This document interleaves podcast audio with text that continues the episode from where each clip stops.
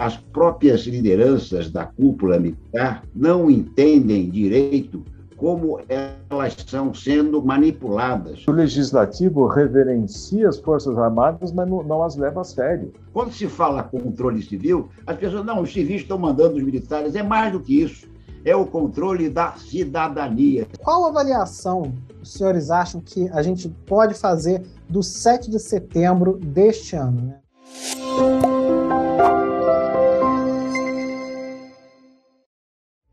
Sejam bem-vindos ao terceiro podcast Ideia Brasil. Hoje, o nosso tema é a relação entre os militares e as eleições que ocorrem agora em outubro deste ano. Nós temos conosco o professor titular aposentado Eurico Lima Figueiredo, do Instituto de Estudos Estratégicos da Universidade Federal Fluminense, professor emérito da UF, e um especialista no pensamento estratégico brasileiro. Boa noite, professor Eurico.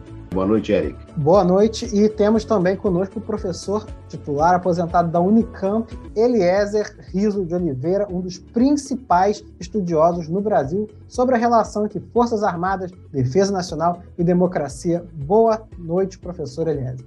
Boa noite, Eric. Boa noite, meu querido amigo Eurico.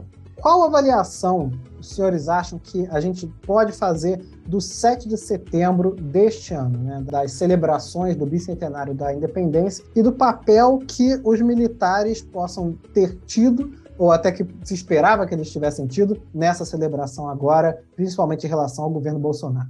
Bem, é, as Forças Armadas são instituições de Estado e não de governo. O Estado permanece, os governos nas democracias mudam em função das eleições que ocorrem. É, por um lado, elas sempre foram chamadas a dar a sua contribuição nessas festas comemorativas, mas sem um sentido político-partidário. Ou seja, parece que as próprias lideranças da cúpula militar não entendem direito como elas estão sendo manipuladas, quando elas estão sendo dirigidas por um presidente que se diz pessoalmente como o comandante das Forças Armadas. Ele se refere às minhas Forças Armadas. Ora, as Forças Armadas não são do presidente. As Forças Armadas pertencem à sociedade, que, aliás, paga por elas, como paga por qualquer bem público, através do seu imposto cidadão. E, portanto, o que nós tivemos ontem, a meu ver, foi extremamente lamentável, porque coloca num pacote só aquilo que deveria ser comemoração cívica e aquilo que deveria ser uma campanha eleitoral. E nós não comemoramos o bicentenário, na verdade. E não comemoramos com uma grande realização, por exemplo, como um pavilhão que pudesse mostrar a integração da nossa ciência, tecnologia, inovação com a educação, que pudesse mostrar os problemas que nós temos e temos resgatado dos passados, como, por exemplo, as questões sociais tão graves que nós herdamos da escravatura em 1888 e que repercutem até hoje e que, na verdade, se constituem na principal vulnerabilidade estratégica do país. Eu concordo plenamente com o que o Eurico falou. É como se não houvesse o bicentenário da independência ao longo do ano. Um governo decente um presidente com cabeça de estadista teria começado a preparação, a mobilização da população, das instituições de ensino, culturais e tudo mais, militares, civis, as universidades, teria colocado recursos para produção de conhecimento há muito tempo. Eu vou dar um exemplo favorável. Eu tomei conhecimento ontem ou antes de ontem que a Universidade de São Paulo promoveu a produção de um dicionário sobre a independência com cerca de 300 verbetes e mobilizou recursos e mobilizou gente.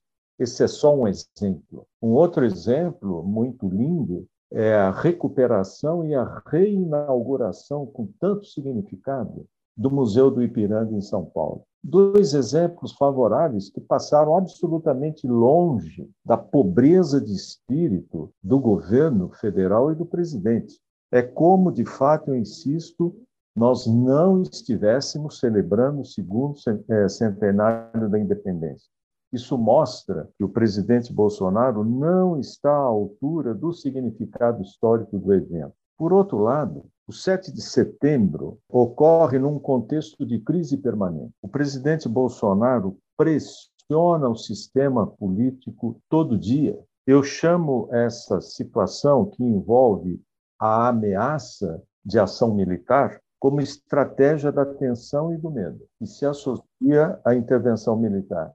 E quando a gente tem a oportunidade de conversar com oficiais, alguns mais maduros, outros nem tanto de idade, eles não se identificam com isso. Eles se identificam com uma visão de forças armadas que não tem a ver com as eleições. Perguntei a diversos deles o que deve ocorrer em outubro deve ocorrer a posse do ou da eleito.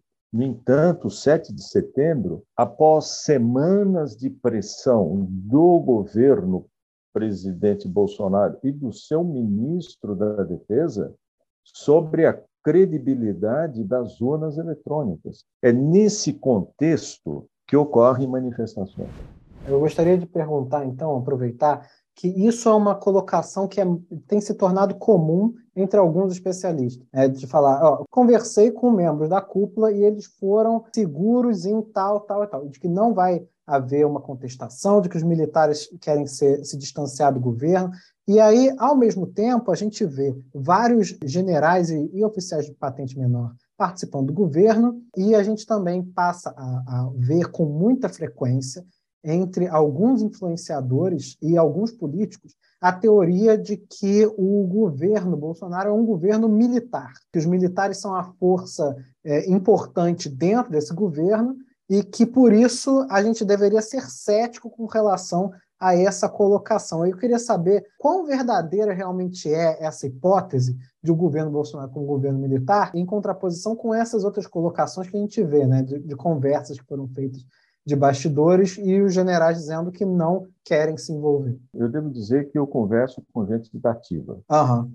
Gente da ativa tem opinião, mas não tem comando. Então, eles são importantes, eles têm uma larga experiência, têm cultura e têm formação intelectual, mas eles não têm comando, já tiveram. Acerca de governo militar, na teoria e na história, governo militar é aquele que é fundado ou no golpe militar ou numa deturpação da democracia que permita a formação de um governo militar. Nós temos governo de militares. É, as manifestações que ocorreram ontem foram muito importantes. Eu não sei é, quantas pessoas havia, em Brasília, na Avenida Paulista ou em Copacabana, até porque as avaliações variam de 100 mil a 1 milhão em Brasília, só para termos uma ideia. No entanto, nós não sabemos em, em diversas outras capitais, em cidades grandes, médias e pequenas. Aparentemente, e eu acho que essa hipótese é importante, Bolsonaro mobiliza uma importante energia política a seu favor. Essas manifestações, o Eurico acertou num ponto, um discurso pequeno que não tem nada de estadista, mas que tem muito de eleitoral. Bolsonaro falou sobre si mesmo, ele se comparou ontem a Moisés. Ele não usava a expressão terra prometida. Eu peguei diversos discursos dele. Eu acho que em Brasília e no Rio de Janeiro ele usou pela primeira vez terra prometida. Vá à Bíblia para ver o que é terra prometida. Deus teria dito na linguagem bíblica a Moisés: Olha, a terra que eu prometi vocês terão. Que terra que é essa?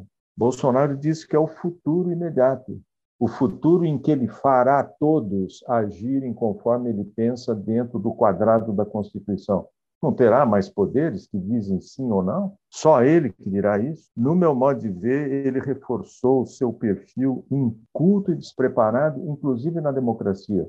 O tratamento que foi dispensado ao presidente de Portugal foi absolutamente impróprio e lastimável. Nós estamos, Eric, querido Eliezer, sempre pensando no Brasil, como, aliás, é pensado em todos os países em que se constituíram democraticamente, como se controla as Forças Armadas. Porque qual é o fenômeno básico? Você entrega as armas a uma determinada corporação, você autoriza que essa corporação tenha essas armas, tenha as credenciais por essas armas, e a pergunta que se faz é por que, que então elas não usam essas armas contra você, não é? Ora, se consegue isso, não é só em relação às Forças Armadas, não. Se consegue isso em relação ao Estado. Numa imagem tópica, nós podemos dizer que é na sociedade autoritária o Estado está acima e a sociedade está abaixo. Mas quando nós estamos numa sociedade democrática, há uma inversão. E por que isso? Porque há a suposição de que tudo que o Estado possui, é, desde o seu mais reles bem, o menor bem, como o seu maior bem, os seus aparatos, seus edifícios, é, seus prédios, suas infraestruturas, nas Forças Armadas, suas armas, são pagas pelo cidadão. Então, é moral supor-se que, na medida em que aquilo que o Estado tem, sendo resultado do imposto, ou seja, do trabalho do trabalhador, do empresário, tem que ter representação para controlar isso. Para controlar o quê? Controlar o Estado. Muitos militares ficam sem entender direito o porquê que é essa obediência. Ora, não é obediência é, ditatorial, é obediência à representação, à delegação, aos mandatos das sociedades constituídas e organizadas segundo uma carta maior, um princípio constitucional maior, a nossa Constituição.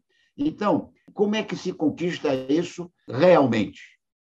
É preciso, primeiro, que nós tenhamos numa sociedade uma elite política que seja capaz de entender a necessidade das Forças Armadas, por um lado, por outro lado, seja capaz de se mostrar perante as Forças Armadas e, mais ainda, perante a sociedade, como representantes legítimas, fiéis dos interesses da sociedade.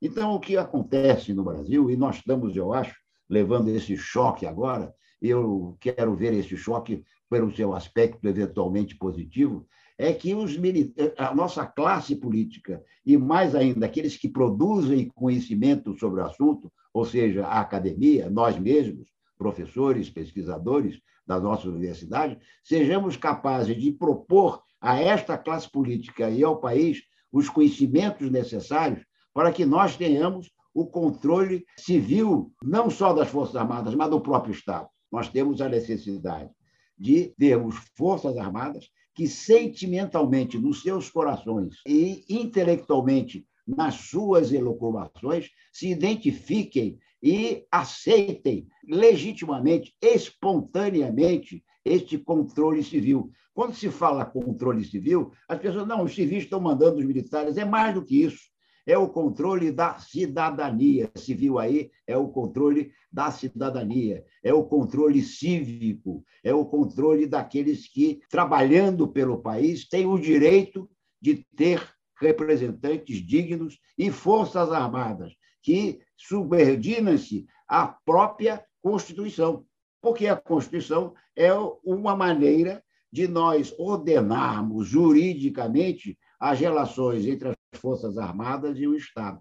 E, portanto, qualquer tentativa de burlar essa Constituição, qualquer tentativa de ir contra essa Constituição, deve ser considerado como um ato gravíssimo, até de lesa pátria, por aqueles que usem as faculdades democráticas para atacá-las, usar a liberdade da expressão para atacar a própria liberdade de expressão através da sua extinção numa eventual ditadura. Eu concordo, eh, Eurico. Eu tenho um, um receio muito grande que o, o discurso politicamente violento do presidente passe para a sociedade que as forças armadas estão para ele, estão com ele até para quebrar de vez o monopólio é, da violência legítima que caracteriza o Estado, como nós ensinamos aos nossos alunos desde os primeiros bancos escolares. Verdade. Nós aprendemos com Weber, sem essa característica específica do controle das armas em nome da sociedade, das armas legítimas, não se confundir com qualquer outra organização, o Estado não existe. No entanto, a política de liberação das armas quebra o monopólio do Estado. E esse ponto tem que ser muito debatido e denunciado, porque se configura um instrumento de mobilização política de parcela armada da sociedade sob a voz de um presidente quando ele assim achar que deve ser, e se achar que deve ser. Por isso que o 7 de setembro é muito importante. Além de todos os cartazes que foram divulgados com palavras antidemocráticas, nós teremos resultados no dia seguinte do primeiro turno. E se o resultado não for aceito por essas pessoas nas condições que eu comentei? Porque hoje o partido conservador de extrema direita não se organiza em partidos, até porque o Brasil se organiza muito pouco em partidos. Se organiza em clubes e em movimento. Clube de tiro para isso, movimento disso para aquilo e tal. É assim. E com palavras de ordem que lembram o extremo autoritarismo de direita, que foi o fascismo italiano com o integralismo aqui no Brasil. Deus, pátria e família. Para nós que somos democratas e que pensamos que tudo deve funcionar com a democracia, é muito importante que o presidente dirija politicamente as Forças Armadas.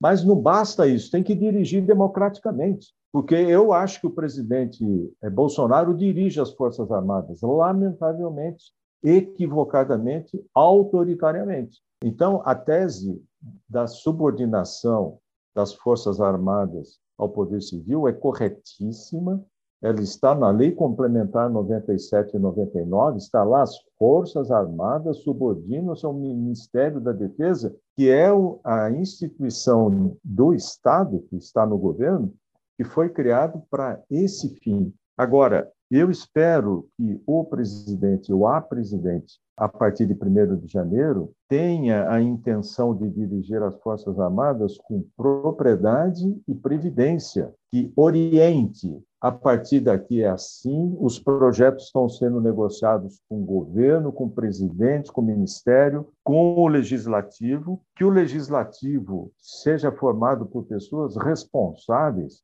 o nosso amigo ex-ministro Raul Jugman tem insistido muito num ponto, com toda razão, que é o caráter irresponsável do legislativo acerca da defesa nacional. O nosso amigo Almirante Flores, infelizmente falecido, tinha uma expressão muito interessante, é que o legislativo reverencia as Forças Armadas, mas não, não as leva a sério. Então, os ministros vão lá, debate, são bem recebidos nas comissões, mas e daí? Daí fica lá a política de defesa nacional e os outros documentos sem serem levados ao debate, ao amadurecimento e à aprovação. Pensando em tudo isso, né, porque aí se levanta um monte de questões, né? Tem a questão de liberação de armas para a população, que tem a ver também com uma tendência de certos lugares no Brasil de ter prevalência de grupos armados, né? Você tem a questão do legislativo, né? Que é a falta de atenção, acho que fica muito transparente nessa insatisfação de alguns generais que são mais vocais, né? Como o, o professor Eliezer disse, dá a sensação de que eles não se sentem levados a ser valorizados, né? Então, para o futuro, então, está tendo um novo processo eleitoral, alguém será eleito agora em 2022 para começar no ano que vem. Eu queria perguntar aos senhores, então, qual deverá ser o papel da corporação militar nesse outro governo eleito? Né? Que é também uma forma de perguntar como lidar com essa, essas insatisfações, esses conflitos. Não podemos também fingir que a questão é só que os militares estão, como dizem alguns, é, ansiosos para tomarem o poder. Nós também temos que pensar quais são essas, esses conflitos que já estão existentes né, entre a corporação militar e os três poderes. Nós temos duas hipóteses. Né? A primeira hipótese é que o presidente Bolsonaro será reeleito. E possivelmente todo este quadro que nós estamos aqui esboçando, ele é mais complexo do que nós podemos divisar aqui conversando, mas é muito grave, se agravará.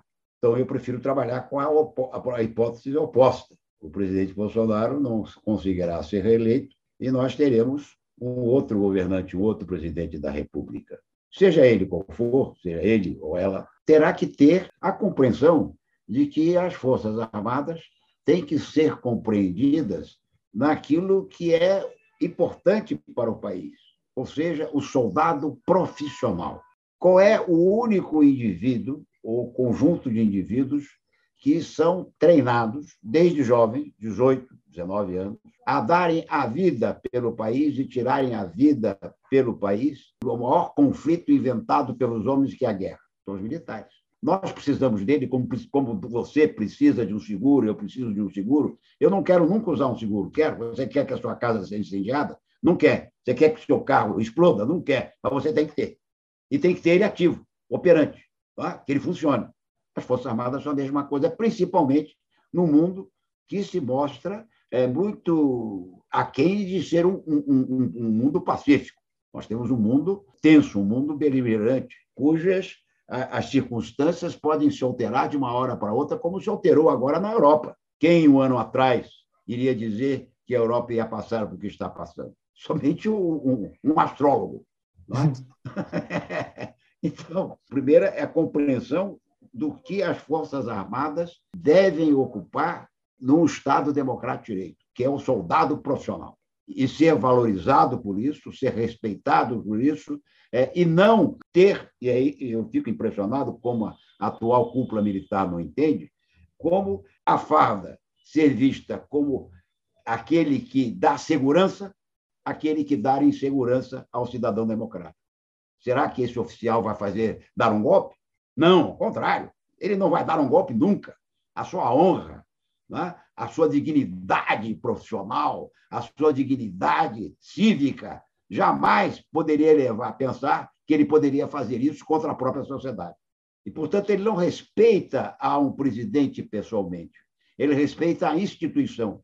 Ele bate continência à própria sociedade, em respeito ao cidadão que o paga e que lhe dá todos os meios para o exercício da sua profissão, que são caros, caríssimos. Quanto custa um avião de alta sofisticação? Quanto custa um navio de alta sofisticação? Quanto custa um tanque de alta sofisticação? Caríssimo.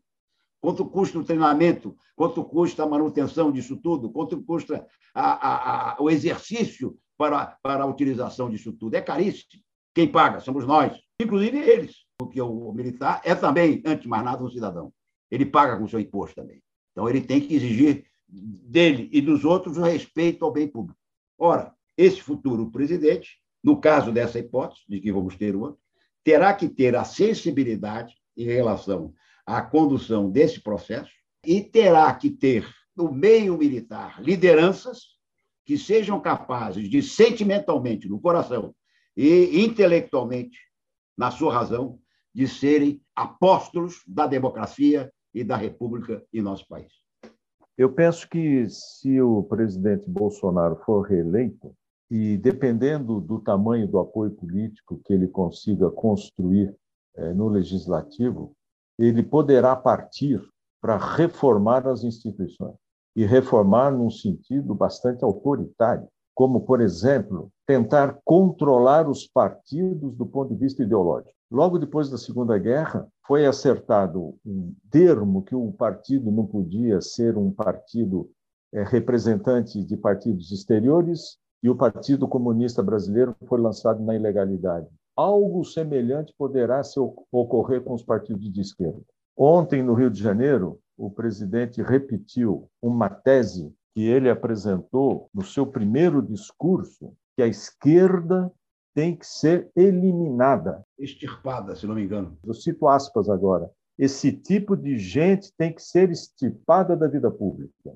Olha os riscos para a democracia que nós estamos vivendo não é, a, a, democracia é a convivência da divergência, não é a, a, é a negociação da divergência, não é a imposição de uma posição em relação à outra. É você está certíssimo. Olha, nós estamos vivendo situação tão conflitiva que há quatro dias, mais ou menos, no interior de Goiás, nos arredores de Goiânia, uma igreja evangélica que é muito respeitada, chamada Congregação Cristã do Brasil, viveu um pastor fazendo um discurso político e dois membros da igreja que eram amigos divergiram e um deles, que era militar, atirou no outro. Olha, para mim, para mim isso, além de ser muito triste como caso pessoal, é altamente simbólico do que nós estamos vivendo. Verdade. Eles traduziram no micro uma guerra civil. Especialmente dentro de uma igreja evangélica onde existe um senso de camaradagem normalmente muito grande, né? Então, eu esperaria do presidente Lula o que ele não tem apontado ainda, o que ele tem a dizer a respeito dos assuntos que nós estamos tratando aqui, a respeito de defesa nacional. Ele tem gente muito boa ao lado dele, mas isso não basta. Gente muito boa tem que fazer o que o presidente ordenar. Quem vai receber a titulação do voto é o presidente, não é o ministro ou a ministra. O próximo presidente ou a próxima presidente, ao contrário do presidente Bolsonaro, que quer eliminar uma parte, tem que ter a palavra de ser presidente de todos. Ele tem que ser uma espécie de um maestro. É, eu já ouvi essa analogia com a orquestra que eu acho muito interessante. A orquestra é formada por vários naipes. Cada naipe tocando isoladamente é uma coisa, quando todos tocam juntos, pode ser uma cacofonia, como pode ser um arranjo maravilhoso sob regência. Eu penso que a sociedade ela é por natureza conflitiva, mas nós temos a obrigação de procurar a pacificação, a palavra da pacificação na convivência. Caso contrário, nós vamos todos, na medida do possível, nos esconder em apartamentos, em condomínios e nos fechar e vão deixar os nossos filhos e netos de jeito. Nós não podemos nos conformar com a violência política e temos que contestar aqueles que a pregam, seja da esquerda, seja da direita. Nós temos que fazer as mudanças sociais e as mudanças políticas na concertação democrática. Caso contrário, a nossa geração vai passar e a nossa contribuição terá sido muito pequena, infelizmente. E por último, eu vejo que nós temos um governo de militares e, como diz o nosso querido é, e reconhecido historiador José Murilo de Carvalho, exerce uma figura de tutela de alguma maneira. Uhum. Essa tutela militar tem que ser entendida, qualificada, enfrentada e superada, no meu modo de ver. E creio que será bom para todo mundo, inclusive para as Forças Armadas.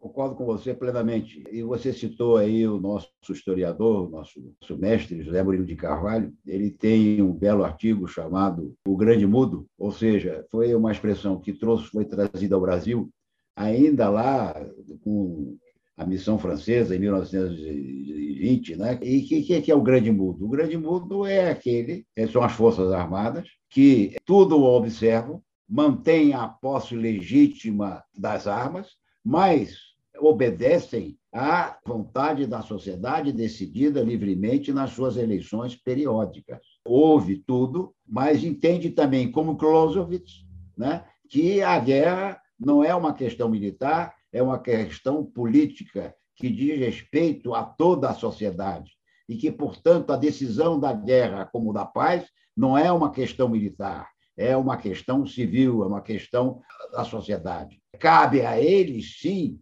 ter o treinamento, ter os meios, ter as capacidades necessárias para o exercício profissional eficiente da, da, das suas atividades. E cabe a eles também estarem diuturnamente prontos para o exercício dessa prontidão. Bom, então com essa mensagem que eu acho muito apropriada, né, porque faz essa separação, essa colocação muito boa sobre a função política, né, e a necessidade das decisões políticas serem feitas politicamente e não tecnicamente, né, militarmente, mas eu agradeço muito mesmo a presença de ambos, do professor Eurico e do professor Eliezer, que são dois grandes especialistas no assunto. Eu fico muito honrado de ter podido é, moderar essa conversa entre vocês, de verdade. Muito obrigado, Eric. Muito obrigado, meu amigo querido Eliezer. Grande abraço aí. Igualmente, Eurico, foi um grande prazer, como sempre. Eric, um prazer te conhecer e participar do convite de vocês. Abraço, Eurico. Um abraço, querido. Boa noite a todos.